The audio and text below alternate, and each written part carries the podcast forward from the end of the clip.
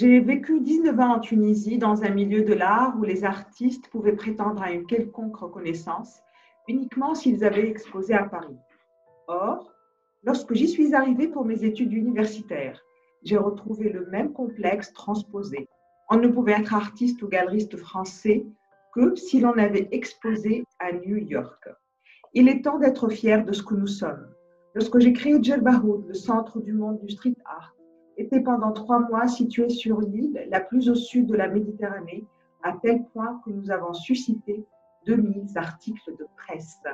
Le pape du street art, pas moins que ça. Tel est le surnom de notre invité aujourd'hui dans les milieux d'art parisien. Mahdi Benchir, fondateur de la galerie Itinérance, Errance avec deux R, galeriste donc, mais d'un genre bien particulier, comme vous allez le voir. Bonjour Mahdi Benchir, ravi. Bonjour Enchanté en tout cas. Alors, votre sainteté, avant d'être pape, vous avez été un enfant euh, baignant dans, dans l'art. Oui, oui. Une ambiance artistique. Complètement. Ma mère, euh, ma mère française, mais enfin, elle a toujours vécu en Tunisie pendant 35 ans. Elle était prof euh, d'histoire de l'art aux Beaux-Arts de Tunis. Et, et, mon père, pareil, il en a été directeur à un certain moment. Et, et puis voilà, oui, oui, j'ai grandi aux Beaux-Arts de Tunis, mais grandi, je veux dire, plus jeune âge, quoi. Mhm. Pas les et, et, votre, votre mère, paraît-il, vous emmenait à toutes les expositions qui, qui se donnaient à, euh, à Tunis? Y en a-t-il une dont vous vous rappelez encore? Une exposition ou plusieurs expositions qui vous ont marqué, qui vous ont fait dire je serai artiste, je, je travaillerai dans ce monde-là? Non, ça par contre, non, non, ça m'a enfin, je me suis jamais dit ça étant, étant petit. Par contre, oui, une expo, j'ai vu une expo Picasso à Tunis. Une vraie, pas, pas, des faux. Non, non, en quelle année? En quelle année? J'étais tout petit, franchement, j'étais tout petit. On habitait euh, rue des États-Unis, avenue des États-Unis, et c'était au Belvédère. Il y avait un, un, un local, euh, enfin, un local. Une galerie Une galerie d'art? Une galerie, c'était dans le belvédère, sur la droite, en hauteur. C'était, je crois. Euh... Je pense que ça doit être ça. Enfin bon, bref. Une sorte de promontoire. C'est ça. Un très très beau bâtiment. Vraiment, euh, juste, enfin, on est passé, je l'ai vu il n'y a pas très longtemps encore. Enfin, je, il a un nom, mais, mais, je l'ai Ou alors c'est le mess des officiers. désolé, c'est ça, exactement. Je crois que c'est mhm. ça. Je crois qu'il y a eu une expo Picasso là-bas, d'après mes, mes, souvenirs d'enfant. Hein. Vraiment, j'étais. Voilà. Mmh. Donc euh, ça devait être euh, fin des années 70 à mon avis. Et cette exposition vous a marqué? Oui, parce que c'était euh, c'était les tableaux que j'avais dans mon livre à la maison. Donc il y avait ma mère nous avait acheté plein de plein de livres pour enfants et, et en fait où chaque livre présentait un, artiste et donc donc il y avait plein de voilà je connaissais à peu près tout enfin voilà on avait une espèce de notion au niveau d'histoire de l'art à la maison assez tôt. Et, du coup, bah, c'était les, les, les, images que je connaissais déjà et que je voyais en vrai, en fait. Donc ça, ça m'avait marqué. Mhm. Et Emma Dibchir, croyez-vous que vous êtes devenu ce que vous êtes aujourd'hui?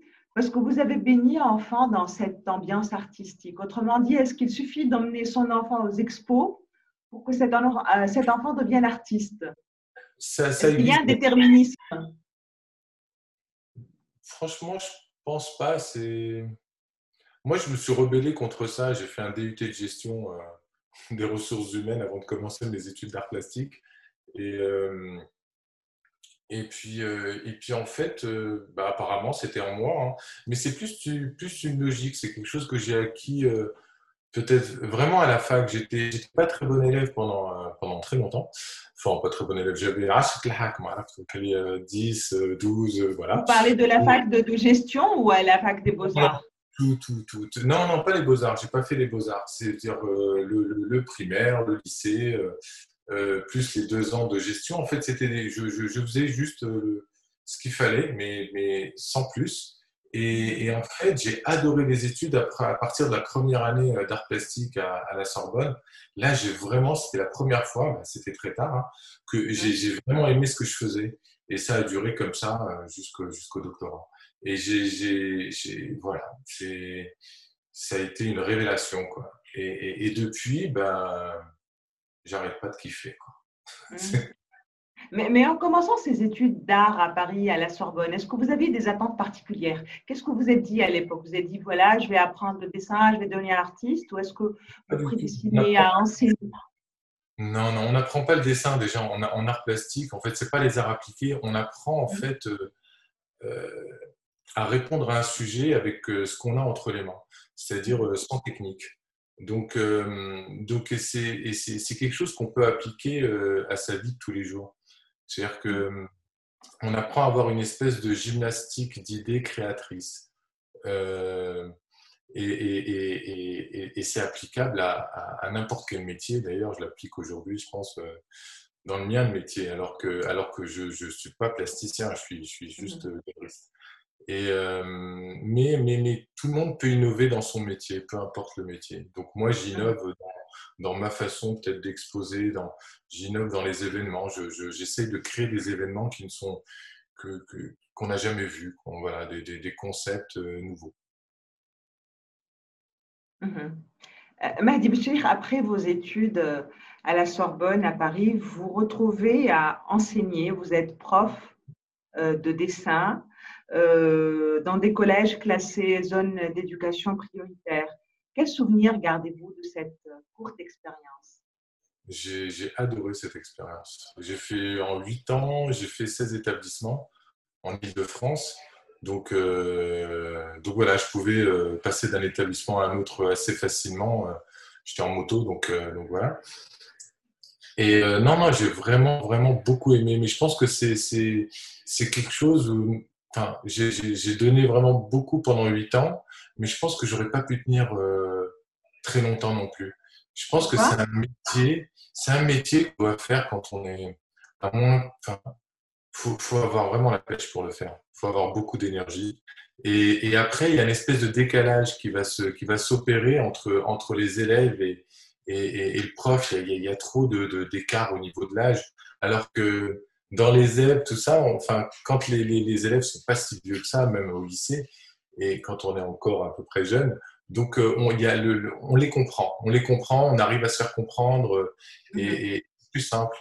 Tandis qu'après, voilà, se retrouver. Euh, je voyais les autres profs, euh, à part ceux qui étaient vraiment euh, envahis d'une espèce de mission en eux, les, autres, ils étaient un peu aigris et ça m'a fait peur. Mhm. Donc, en quittant l'enseignement, vous êtes dirigé tout de suite vers le métier de galeriste. Vous saviez clairement ce que vous vouliez ou vous avez tâtonné les premiers temps? Non, j'ai fait les deux en même temps, en fait, pendant, pendant quatre ans. J'ai fait mhm. prof et en j'ai ouvert ce lieu, mais euh, j'ai jamais. Euh, ça n'a pas, ça a jamais été une volonté d'être galeriste en fait. C'est venu sur le tas.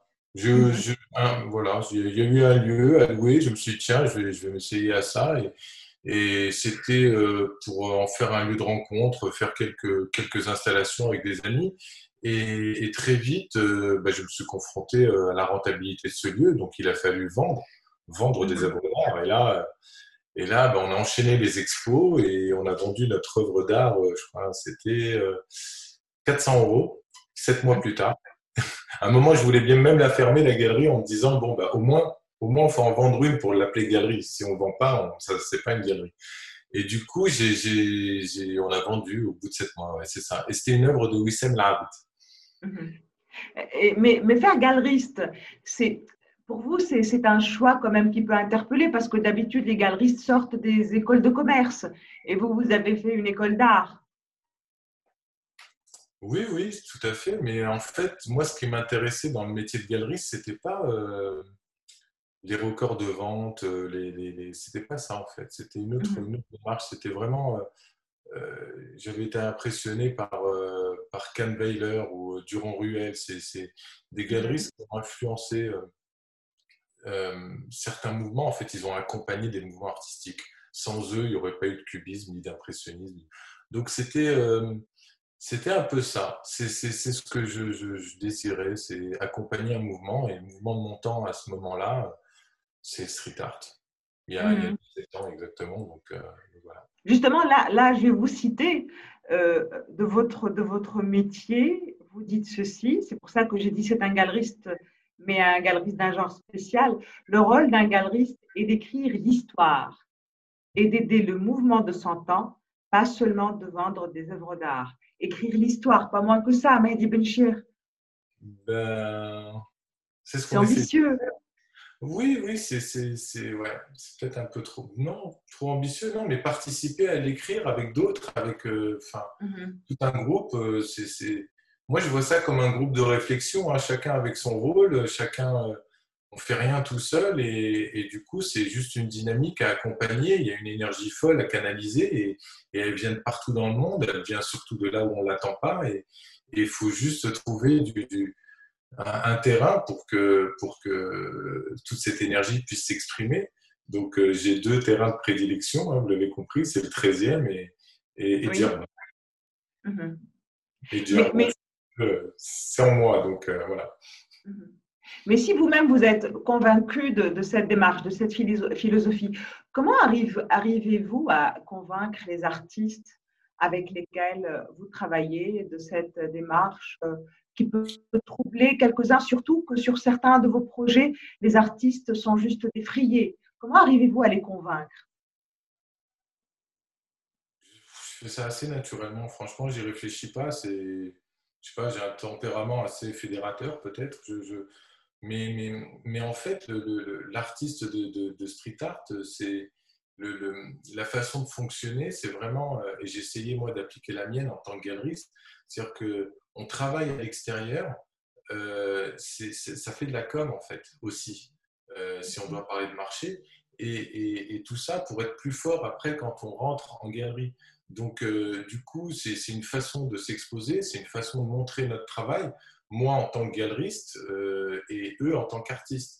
Donc, montrer ce qu'on est capable de faire déjà à l'extérieur. Après, du coup, ça nous est beaucoup plus simple de revenir ensuite pendant les temps d'exposition. En fait, il y a tous les fans qu'on a récupérés à l'extérieur qui, mhm. qui, vont nous rejoindre euh, voilà, pendant les expos. Mhm. Mais Mehdi Béchir, quand vous dites ceci, quand on enlève la notion d'argent, les projets n'ont plus de limite. Est-ce que vous critiquez l'importance de l'argent, du mercantilisme dans le milieu de l'art aujourd'hui? Pas un peu utopique? Non, non, pas du tout. C'est-à-dire que euh, tout ce qu'on fait à l'extérieur, pour moi, se doit d'être gratuit. C'est-à-dire que euh, toute l'énergie qu'on dépense, euh, machin, on va juste défrayer, comme vous avez dit, juste on le fait à coup de revient. Et parce qu'on va récupérer quelque chose qui est immatériel de, la communication, et, tout le monde récupère de la communication, c'est-à-dire les habitants, ils, vont, ils vont avoir un, quartier qui, qui, va sortir de, l'ordinaire, la mairie va être elle aura voilà, quelque chose qui va. Les, les artistes aussi vont être connus, euh, moi aussi en tant que galeriste. Donc on récupère que, que, que de la communication tous. Et, euh, et, par contre, euh, quand on rentre en galerie, là, c'est un espace déclaré en tant qu'espace commercial. Et, et, donc voilà, là, on a le droit de, de, de, de faire de l'argent. Mais donc la citation là c'était, c'était surtout, c'était, euh, on avait fait la tour Paris 13, j'avais fait ça en 2013. C'était une tour où j'avais invité plus d'une centaine d'artistes. Et le concept, en fait, c'était quoi? C'était le, la visite est gratuite, on rentre, on ne paye pas, euh, la visite est gratuite, il n'y a rien à vendre, rien à récupérer, et la tour va disparaître dans un mois. Tout allait être détruit un, mois plus tard. On va y venir, on va y venir. C'était ça, c'était ça. C'est-à-dire que si je devais faire payer, payer l'entrée, euh, d'un seul coup, les artistes vont me dire Ok, bah, tu, gagnes de l'argent, donc il faut redistribuer sur les 100 artistes. Ça sert à rien. Ça apporte plus de difficultés qu'autre chose. Donc, autant avoir euh, euh, ce geste, en fait, où, le but ultime, il est, l'événement lui-même et non pas, une quête d'argent, une quête matérielle. Et, c'est en cela que je dis, dans ces cas-là, l'horizon, enfin, le projet en lui-même enfin, peut, peut, être énorme. Mhm. Donc, mais, mais... n'est pas l'argent. Ah oui. Mais aujourd'hui, Mahdi Béchir, il y, a, il y, a, un marché énorme du street art, alors que vous persistez à dire qu'un mur n'est pas une monnaie d'échange, il ne faut pas qu'il le devienne. Alors qu'il y a ce marché. Oui, mais le marché, il est sur les œuvres, sur les, sur les, sur les, sur les œuvres vendues en. les murs eux-mêmes, quand ils sont support du street art, Pourquoi il ne serait pas euh, marchandisable Non, ça appelle à plein de choses. Par exemple, là, euh, ce qu'on fait sur le boulevard Vincent Auriol, j'essaye de ramener les, plus grands du mouvement. Ils sont, euh, c'est un espèce de musée qu'on est en train de monter, à coup de revient aussi, vraiment. Et, du coup, c'est comme si un musée faisait l'acquisition à chaque fois d'une œuvre d'art mais, euh, mais on n'y arriverait pas si, si, euh, on devait payer 100 euh, 000 euros. Je ne sais pas. Chez Parferré, par exemple, une œuvre, une petite œuvre comme ça, elle fait 20 000 euros, toute petite. Donc, si, si je devais payer un, énorme mur, ça, ça, ça serait même pas quantifiable. Donc, du coup, mais il est, il est, il est mille fois gagnant parce que c'est, c'est comme une énorme, enfin, comme une énorme pub de, de, de, de, sa pratique quelque part. Enfin, les entreprises, pour avoir la même, la même superficie, payent, clairement, hein, pour avoir une superficie. Oui, justement. Donc, c'est un juste milieu entre les deux. C'est pas une publicité, c'est une réflexion, c'est une œuvre d'art qu'on met dans la ville. Donc, euh, on n'a pas à payer, mais, mais on n'a pas à être payé non plus. Donc, euh, voilà. Je vois ça à peu près comme ça. Je... Mm mais, Béchir, le prix, mais le prix d'une œuvre d'art est désormais partie intégrante de sa fonction qui est devenue d'attendre placardée sur un mur que son prix augmente. Là, je vous cite le critique d'art Robert Hughes, je reste dernièrement cité par Banksy, euh, euh, qui est un peu acide lors de la vente de, son œuvre euh, Parliament. Moi, je fais vraiment la différence entre l'œuvre, l'œuvre, l'œuvre qu'on vend en galerie et l'œuvre qu'on peut trouver dans la rue. C'est-à-dire que l'œuvre dans la rue, elle n'est pas monnayable, mais elle n'est pas non plus volable. Enfin, faut, faut pas la voler. Faut pas, quand elle, est offerte, elle est offerte à tous. Et pourquoi elle ne serait pas monnayable? Justement, c'est ça la question autour de laquelle on tourne depuis tout à l'heure. Pourquoi elle ne serait pas monnayable alors que toutes les œuvres d'art aujourd'hui, partie de l'œuvre et son prix?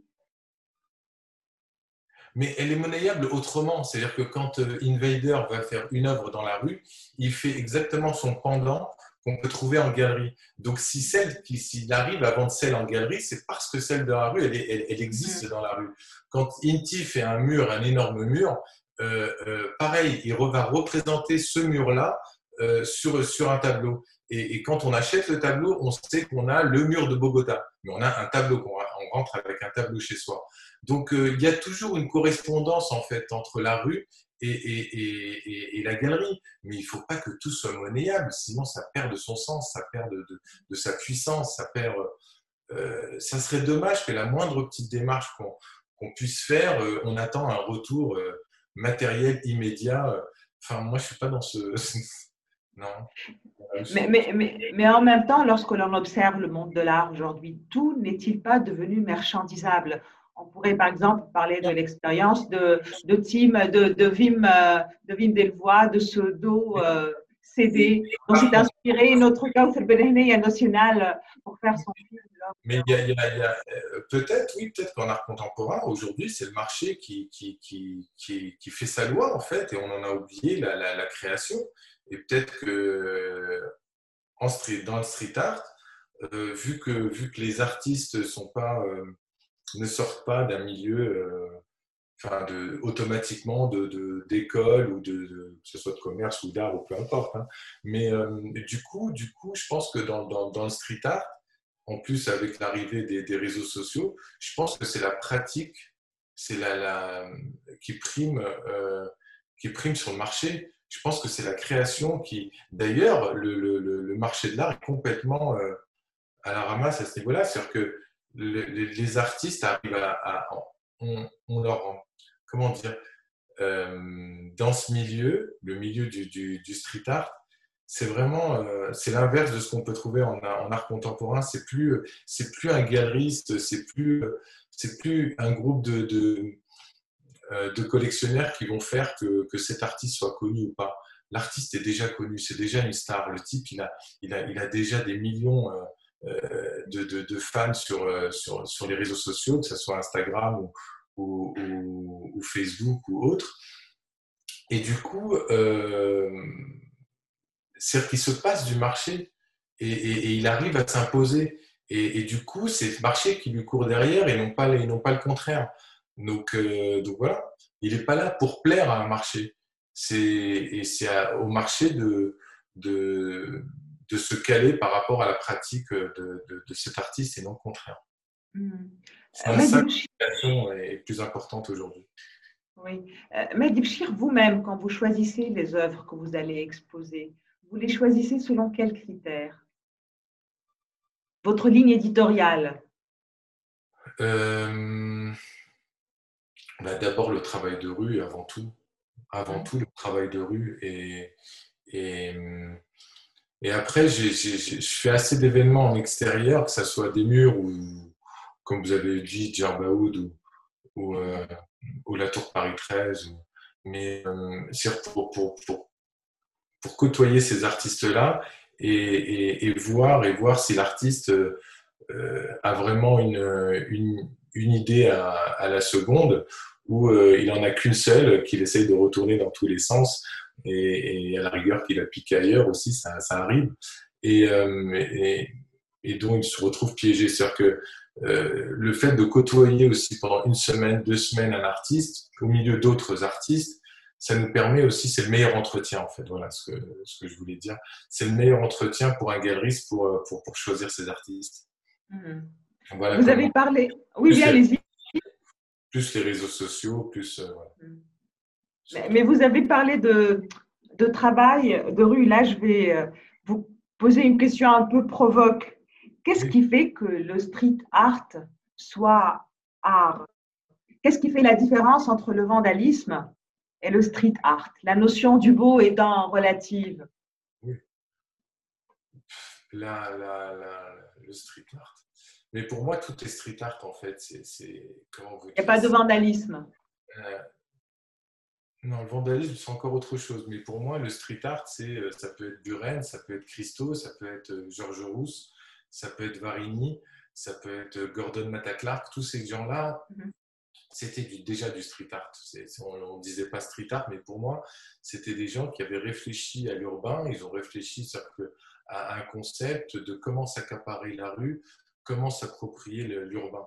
Donc pour moi, c'est ça le street art. Peu importe le, médium par lequel on passe, peu, importe la pratique en elle-même, ça peut être, ça peut être du graffiti, mais ça peut être une installation son, une installation lumière, ça peut être euh, je sais pas, une intervention euh, minimaliste ou une performance physique, peu importe, pourvu qu'elle se fasse dans la rue et qu'il y ait une réflexion par rapport à l'extérieur, cet espace. Mais, alors, alors, dans ce cas, tous les graffitis peuvent être considérés comme, des, comme du street art. Même les graffitis les plus. Personnellement, je pourrais trouver vilain. Oui, il y a un but, il y a un but dans le graffiti, il y a aussi il y a une quête de territoire. Par exemple, il y a un message qu'on donne à l'autre quartier qui est en face, où il y a une prise de conscience réelle de l'acte artistique qu'on est en train de faire et du coup, on se considère réellement en tant qu'artiste et on intervient en tant que tel. Donc, on va, on va prendre conscience de l'endroit dans lequel on va intervenir. On va intervenir à partir de l'architecture de cet endroit-là, où on va détourner la fonction de ce même endroit, ou peut-être on va faire ressurgir l'histoire qui s'est passée à cet endroit-là. Donc, il y aura une vraie réflexion. Et, et, et, ça, c'est un acte artistique. Euh, mmh. après, euh, tous les graffeurs ne se considèrent pas comme artistes, hein. loin de là en parlant d'art urbain, le street art est à l'origine un genre de protest art. Donc normalement, protest art induit message. Vous-même, on va revenir à votre ligne éditoriale. Quelle est votre ligne éditoriale par rapport au message que vous choisissez S'il y a un message à faire passer? Moi, je ne pense pas qu'il y, ait de message obligatoire en, art. Euh, je pense que le, fait de peindre dans la rue, c'est déjà un acte politique en soi. Donc, il n'y a pas besoin de rajouter en plus dans la pratique d'un artiste. Euh, voilà. Oui, mais l'acte politique est un message. L'acte politique en soi est un message, le message politique. Euh, c'est... Oui, un message de liberté, peut-être, tout simplement. Euh, D'irrévérence, de sortie des, des sentiers battus. Après, il y a des artistes comme Banksy où il y a vraiment un message derrière aussi qu'il a envie de faire passer. Mhm. Euh, mais mais, mais, mais d'autres n'en ont pas tout à fait euh, besoin. C'est, euh, d'autres, ça sera une réflexion sur le lieu, une réflexion sur l'invasion, une réflexion sur les animaux, une réflexion. Donc voilà, c'est juste au niveau ouais, de, de, de, du message. J'ai l'habitude qu'on me dise que le street art, en fait, est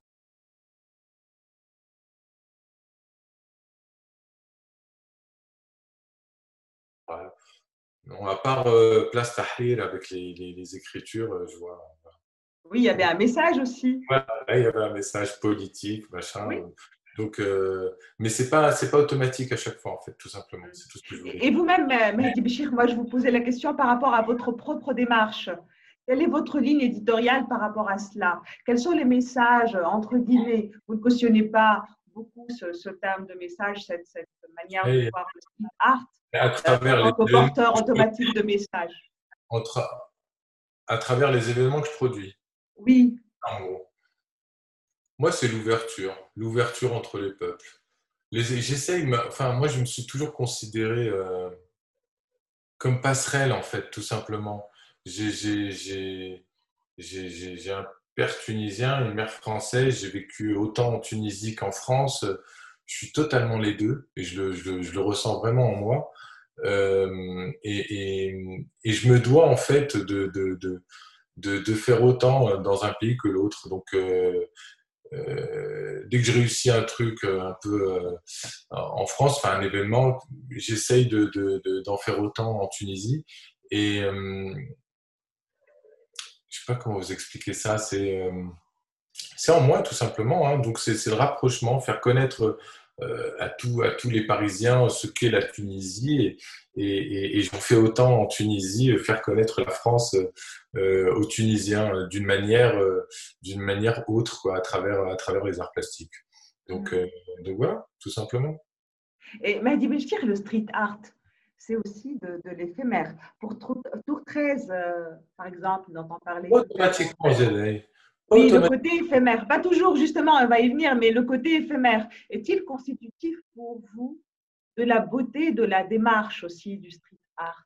Ça dépend du concept de départ, en fait, tout simplement. C'était beau à la tour 13. Euh, pour euh, pourquoi pas euh, Mais là, on vient d'installer, enfin, on a fait, je fais faire intervenir un artiste qui s'appelle Invader à, à Djerba. On a fait 58 pièces sur place. Mhm. Et du coup, qui, qui, prennent, qui prennent enfin, dispatchées sur toute l'île. Donc euh, là, c'est des, pièces qui restent. Hein. C'est de la mosaïque euh, avec euh, des, carreaux de faïence. Donc, donc c'est pas éphémère, ça reste tout le temps. Par contre, ce qu'on a fait pendant Djerbaoud, oui, c'est parti avec le temps. Ça a pris 5-6 ans pour partir. Donc mmh maintenant, à nous de remettre une couche, peut-être. Hein, mmh Mais pour le nom éphémère aussi, notre Marianne, votre ah. Marianne qui est aujourd'hui euh, dans le bureau de l'Élysée, la Marianne de Shepard-Ferry. Vous êtes félicité de la démarche et vous avez dit que c'était une réappropriation du drapeau. Comment Comment et, par rapport à qui réappropriation du drapeau et des symboles nationaux, Marianne En fait, en France, euh, il y avait un complexe par rapport au, bleu, blanc, rouge. Euh, C'est-à-dire que même nous, en Tunisie, on était fiers tout de suite quand on avait un, t-shirt de l'équipe nationale avec le, drapeau, euh, le drapeau tunisien, tout ça. ça ne dérangeait pas. Ici, ce que j'avais remarqué, il y, avait, il y avait quelque chose, dès qu'on mettait un drapeau bleu, blanc, rouge sur un de nos vêtements ou quoi que ce soit, on était presque, euh, enfin, dans la conscience des gens, euh, rapproché du Front National. En fait, le Front National, c'était, c'était presque accaparer ces codes de la mmh nation. Et, donc, je, cherchais pourquoi et je me suis dit, en fait, c'est, ça vient de, quelque chose de, bien plus vieux. Je pense que bah, le drapeau a été sali hein, pendant la, Seconde Guerre mondiale. Quelque part, il a été euh, mêlé mmh. euh, à, ce régime, à ce régime de Vichy. Et, et, quand De Gaulle euh, est revenu, il a, il a fallu qu'il mette cette croix de Lorraine sur le drapeau français pour se différencier. Et ensuite, euh, quand il est arrivé au pouvoir, on a repris juste le drapeau français. Il n'y a pas eu un travail le drapeau qui était ma chambre, l'armée, puis Et du coup, il y a eu un rejet de toute une génération de, de, de, Français, quelque part, inconsciemment. C'était la France, mais ce drapeau-là, on n'était plus trop. Voilà. Et, et, petit à petit, c'est le Front National qui se l'était accaparé. Et plusieurs politiques, en fait, ont essayé de, de, réconcilier les Français avec ces codes de la nation. Et je pense à Royal, entre autres. Et, euh, et en fait, pendant, juste après le Bataclan, tout le monde a mis ce drapeau bleu, blanc, rouge sur fond d'écran, enfin sur son visage comme, euh, comme photo de profil sur Facebook, y compris plein d'amis tunisiens qui n'avaient rien à voir avec la France. Donc il y avait vraiment une solidarité. Et, euh, et du coup, c'est cet événement-là qui a fait que, que, euh, que les, Français se sont réconciliés euh, avec ces codes, avec la Marseillaise, avec, euh, avec ce drapeau, alors que je pense aux Américains ou aux Anglais, ils n'ont jamais eu de soucis avec leur drapeau. Même les artistes, en fait, ont toujours travaillé sur, sur le thème du drapeau américain ou anglais. et en France, non. En France, il y avait vraiment ce manque. Donc, du coup, c'est pour ça, j'en ai parlé un soir, comme ça, avec, avec Shepard Ferré, et il m'avait montré à l'époque une, photo euh, de la Marianne, mais elle était euh, beige et rouge. Et, c'est là que je lui ai dit, euh, ah, si on, on l'imagine en bleu, blanc, rouge, et, il était 2 heures du matin, à 8 heures du matin, il, me l'a envoyé sur mon téléphone. Et quand j'ai vu cette image, ben, j'ai tellement aimé que j'ai appelé Jérôme Coumet, le maire du 13e, et, je lui ai dit qu'il fallait absolument qu'on trouve un mur rapidement pour, que, pour le faire faire à l'artiste, en très grand. Et, du coup, voilà, on, a fait le mur et ensuite je lui ai demandé la, la, toile du mur, donc la correspondance qu'on disait tout à l'heure entre la rue et la galerie. Mm-hmm. Et puis, puis, puis, le meilleur emplacement de, de, que cette toile peut avoir, c'est pas dans un musée, c'est là où elle peut vraiment remplir toute sa fonction, c'est peut-être euh, là où elle est aujourd'hui à l'Élysée. Mm-hmm. Euh, Mehdi Benchir, par rapport à la force du street art, vous déclarez ceci. La force du street art doit venir de la petite bourgeoisie. La force vient des notaires, des avocats, des médecins, toutes les professions qui se réconcilient avec l'art parce qu'elles se reconnaissent dans le street art qui allie la figuration, la couleur et le contenu. Mehdi Benchir, j'ai trouvé ça paradoxal. Comment la, petite bourgeoisie se reconnaîtrait-elle dans le street art, art subversif par, essence, autrement que dans un phénomène de, snobisme, de récupération chaque, mercantilisme, le mercantilisme qu'on a dénoncé tout à l'heure. Chaque mouvement est, subversif à son époque. Chaque, euh, je pense que la petite bourgeoisie, euh, à un certain moment, euh, ne voulait même pas entendre parler de l'impressionnisme. C'était mal fait. On voyait, on voyait les, le passage du pinceau, la couche de peinture. C'est non. Quand on avait vu du David juste avant, bien léché, avec les contours bien faits, c'était. on, les, on les cantonnait au salon des refusés. Voilà. Donc, donc quelque part, Là, ce que je voulais dire par rapport à la petite bourgeoisie, c'est que le, euh, ce qui est navrant, enfin navrant, c'est-à-dire que l'art contemporain est arrivé à, un niveau où il intéressait plus qu'une élite. Une élite euh, euh, vraiment sur une élite qui pouvait tout avoir. Enfin, au niveau des collectionneurs, c'était Arnaud, Pinault, je sais pas moi, enfin certains qui pouvaient s'acheter des œuvres euh, hors de prix. Et, euh, et, en fait, on avait délaissé depuis quelques années euh, ce qui pouvait faire la force d'un mouvement, de l'éclosion d'un mouvement, c'est-à-dire la, la, la, cette force, c'est la toute petite bourgeoisie, mais de tout un pays. Ça, ça a une force aussi phénoménale. Et du coup, le street art arrive au milieu de tout ça, avec des prix accessibles, avec, euh, on, réconcilie un peu tout le monde avec la couleur, avec la figuration, avec, parce que le street art, c'est se, se réapproprie toute l'histoire de l'art quelque part et la met dans la rue.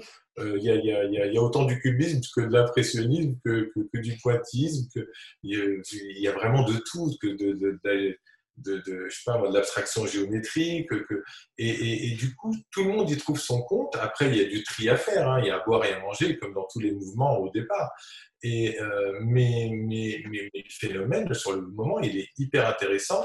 Et, du coup, c'est toute cette population qui se met à, collectionner, qui se remet à collectionner. Parce que je pense pas que dans un, il n'y avait pas beaucoup d'œuvres d'art contemporain, entre, entre guillemets, euh, chez, dans, je sais pas moi, dans, dans la salle d'attente d'un notaire euh, de province. Euh, je voyais pas ça. Non, non, mhm. non définitivement. finalement, finalement, Béchir, l'impression que j'ai, c'est que la galerie n'est finalement qu'un prétexte pour vous pour faire des projets ailleurs, d'où le nom itinérance, l'errance, deux R. Itinéraire et l'errance, en fait, c'est le lien des deux, c'est-à-dire qu'on a un but à atteindre, et, euh, mais on s'offre l'occasion d'errer pour atteindre son but. On ne l'atteint pas comme tout le monde, on fait pas. voilà, c'est l'inverse de passe Donc, euh, euh, donc, le raccourci arabe. on va traduire littéralement. Et, je me plais à faire ça. Oui, c'est une excuse, la galerie. Enfin, c'est une excuse. C'est la base, en fait. C'est le, le, QG, et, mais, mais, qui nous sert euh, à faire plein de choses. Sur, euh, on, fait, euh, on fait une foire, une fois par an, à Drouot. On, on, loue tout l'hôtel Drouot.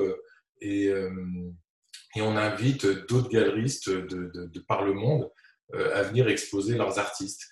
Euh, et, ça, on fait ça une semaine, une fois, la, dernière semaine de, de, septembre tous les ans. Bon, cette année, on ne l'a pas fait. Mais euh, voilà, tous les ans, on fait ça. Et, et, le QG, ça reste la galerie pour, euh, pour tout. Quoi. Enfin, vraiment, que ça soit pour, pour la foire, à la fin de la foire, il y a une vente aux enchères, que ça soit pour les murs. vraiment, toute, enfin, voilà, toute la réflexion se fait toujours ici. Et c'est toujours la même équipe qui monte tout. Donc, euh, et, selon vous, Mahdi Benchir, pourquoi les difficultés du street art dans le monde sous-développé Pourquoi croupit-il toujours dans une sorte de mimétisme? Avant, enfin, moi, ce qui m'avait choqué quand on était, quand j'étais petit à Tunis, c'était quand on allait dans des, dans des expos et comme je vous avais dit, j'avais déjà plein de livres de, chaque livre. C'était un artiste et une collection, je ne sais plus laquelle. Et, donc, du coup, je reconnaissais, il y avait, il y avait des, des, artistes tunisiens qui faisaient du mimétisme 30, 40 ans plus tard. C'est-à-dire qu'ils n'avaient pas participé au mouvement lui-même. Ils y participaient, mais euh, bien plus tard.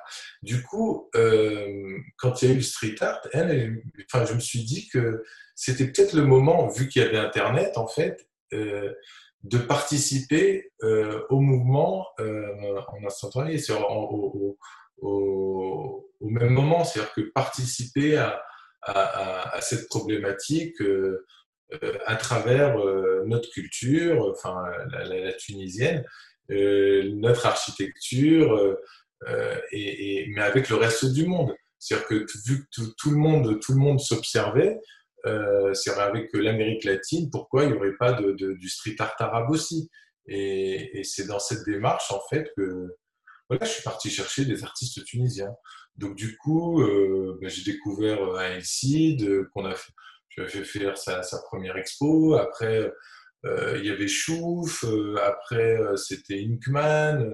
maintenant, c'est les ST4. Donc, voilà, j'ai toujours voulu qu'il y ait voilà, faire germer euh, quelque chose. J'aurais beaucoup aimé que pendant, euh, je sais pas, l'impressionnisme, par exemple, il y aurait qu'il y ait un ou deux artistes tunisiens très connus dans le monde. Mm-hmm. Euh, et, bah, peut-être que peut-être qu'on aura ça plus tard pour le street art. mais pourquoi ça ne décolle pas en Tunisie alors qu'on a 13 écoles d'art? On a 13 écoles d'art en Tunisie. Le marché est aussi en retard, le marché de l'art. On va comparer avec le Maroc. Le Maroc, avec uniquement trois écoles d'art, le marché n'a rien à voir avec le marché tunisien. Je suis d'accord avec vous à 10 000 mais vraiment, euh, c'est-à-dire que, en tout cas, moi, pour ma part, les artistes de, street art en Tunisie, ceux dont, dont j'ai parlé, vivent de leur art. Ce qui est très rare en Tunisie. Vraiment, c'est très très rare. C'est-à-dire qu'on a énormément d'artistes, il y a 13 écoles des beaux-arts, certes, mais il n'y a, oh, a, pas de marché. Il y a très très peu. Il y a quoi? Il y a 4-5 galeries euh, et, qui, se, qui se démènent, qui font, qui font franchement un, bon boulot, mais euh, mais il n'y a pas de marché. Le pays, euh, le pays n'est pas l'élite, elle, est minime par rapport au Maroc je suis désolé, hein, mais le Maroc, c'est 45 millions de personnes, c'est une énorme bourgeoisie, c'est une économie qui fonctionne depuis 13, depuis 13 ans, 12 ans. 12 ans, ils ont, ils ont 6% de croissance économique, c'est phénoménal. Donc, ils n'ont pas, la, ils pas les facs qu'on a, ils n'ont pas cette conscience, ils n'ont pas cette formation, mais, euh, mais ils ont le marché. Du coup, euh, bah, ça fonctionne quand on vit de son art. Donc, euh, donc euh, les artistes en Tunisie, je pense que c'est pas que dans l'art euh, où on a ce problème-là. Je pense qu'on a ce problème-là dans d'autres dans secteurs. Hein. Ça doit être exactement la même, chose. On a formé beaucoup beaucoup de gens sans leur donner l'opportunité ensuite de, de, vivre de leur profession. Donc et encore, je pense que l'art en Tunisie, c'est celui le moins. C'est quand on fait des études d'art, on peut toujours être directeur, euh, je sais pas moi, euh, directeur artistique dans une boîte, dans un hôtel, ouvrir un truc d'artisanat, euh, faire. il y, a, plein de, il y a plein d'options. Tandis que quand on fait du droit, par exemple, voilà, s'il n'y a pas de débouchés, on ne va pas aller chercher des, débouchés dans les maths. Alors que le, les arts plastiques, on reste toujours polyvalent en fait. Voilà, on, amène une touche dans beaucoup de secteurs. Donc, on peut devenir galeriste aussi, entre autres. Donc, euh, on n'est pas, on, pas que artiste. On fait pas des, on peut être prof aussi. On peut, il y a beaucoup de profs en Tunisie. Donc, euh, donc voilà. Donc c'est, oui, dommage, dommage que le pays n'arrive pas à offrir à, ses, à ses enfants, euh, voilà, ce dont, ils ont besoin. Mais c'est bien dommage, ça fait mal, mais on, on, on de faire ce qu'on peut. En tout cas, euh, le, y a, y a, enfin, aujourd'hui, ce qui, ce qui est hyper, enfin, ce qui est hyper intéressant, c'est que on a les réseaux sociaux. Il faut juste se dire, euh, faut pas se bloquer sur le marché tunisien. C'est-à-dire que je connais énormément d'artistes qui sont sortis de nulle, enfin, de nulle part. Si, mais ils sont de, de, de Bogota, de, de, Santiago, euh, du Kenya, et, et, et, ils n'étaient pas du tout connus, ils n'ont pas eu de galerie derrière eux, il n'y avait pas de marché, et ils se sont fait connaître juste sur Instagram. C'est-à-dire qu'ils ont, ils ont, ils ont tapé, tellement fort sur, sur, dehors, dans la rue, ils ont pris des photos et ils ont partagé ces photos-là. Et, et, et, à la force, à force de, de, de persévérer, ben, ils se sont fait connaître, tout simplement. Ils se sont fait repérer, et, et c'est tout. C'est, ça a fonctionné comme ça. Donc, euh, personne n'était là pour, pour, les sortir de là où ils étaient. Et ils ont réussi et aujourd'hui, c'est des stars dans ce mouvement. Donc, on peut avoir la chance à partir de la Tunisie, euh, mais sans souci. Vraiment, euh, quand on comprend en fait ce qu'on a de précieux, c'est-à-dire ce qu'on a d'autre par rapport par rapport, par rapport à d'autres pays, c'est notre architecture. Et d'ailleurs, les, artistes l'ont tout de suite compris à, à, quand on a ramené Roa, votre connexion Internet est instable. Bon, euh, quand, on, quand on a ramené Roa, tout de suite, il a capté euh, les, les, coupoles, le, il a joué avec ça. Euh, les, les, les, les, arcades. Les, Donc, on a une spécificité qui est facilement reconnaissable en fait quand on prend une photo et qu'on poste sur Internet. On peut dire ah oui, et puis on peut jouer avec cette architecture-là à travers en plus notre écriture, par exemple, qui, qui est vraiment extrêmement intéressante je pense à tous les artistes que j'ai nommés tout à l'heure. Et, quand on voit l'écriture d'Elcide, celle de Chouf, celle d'Inkman et celle des ST4, ça n'a rien à voir. Vraiment, mais c'est quatre, pratiques totalement intéressantes, chacune avec ses propriétés. Donc, euh, voilà, on a une, architecture qui nous est propre, et une écriture qui l'est aussi. Donc, on est facilement reconnaissable sur, le, tas d'artistes qu'il y a dans le monde. Donc on peut jouer de ça. Et, on peut faire ça comme à travers les réseaux sociaux sans passer, euh, sans passer par, euh, tout le, circuit du marché de l'art, le truc. Mais ça y est, c'est fini. Il faut comprendre que c'est terminé, ça. Il faut, inventer un nouveau système. Un système parallèle qui est en train de se créer. Donc il faut, faut participer à ce système, tout simplement. Merci beaucoup, Mehdi Benchir. Nous allons, euh, nous allons clore cet entretien si intéressant sur votre choix musical. Ah oui. Alors, euh, c'est l'asana, en fait. Quand vous m'avez demandé ça, j'ai pris juste ce que j'écoutais sur le moment. L'asana, c'est un ami, enfin un ami, euh, c'est un, migrant, un migrant malien qui est dans le 13e et qui nettoie les vitres de tous les commerces du coin. Et, et, et l'asana, quand il vient nous nettoyer nos vitres, euh, il écoute toujours de la musique, il est très concentré, il nettoie les livres et tout. Puis un jour, je lui ai pris son truc, je lui ai dit, je veux, je veux écouter ce que tu es en train d'écouter.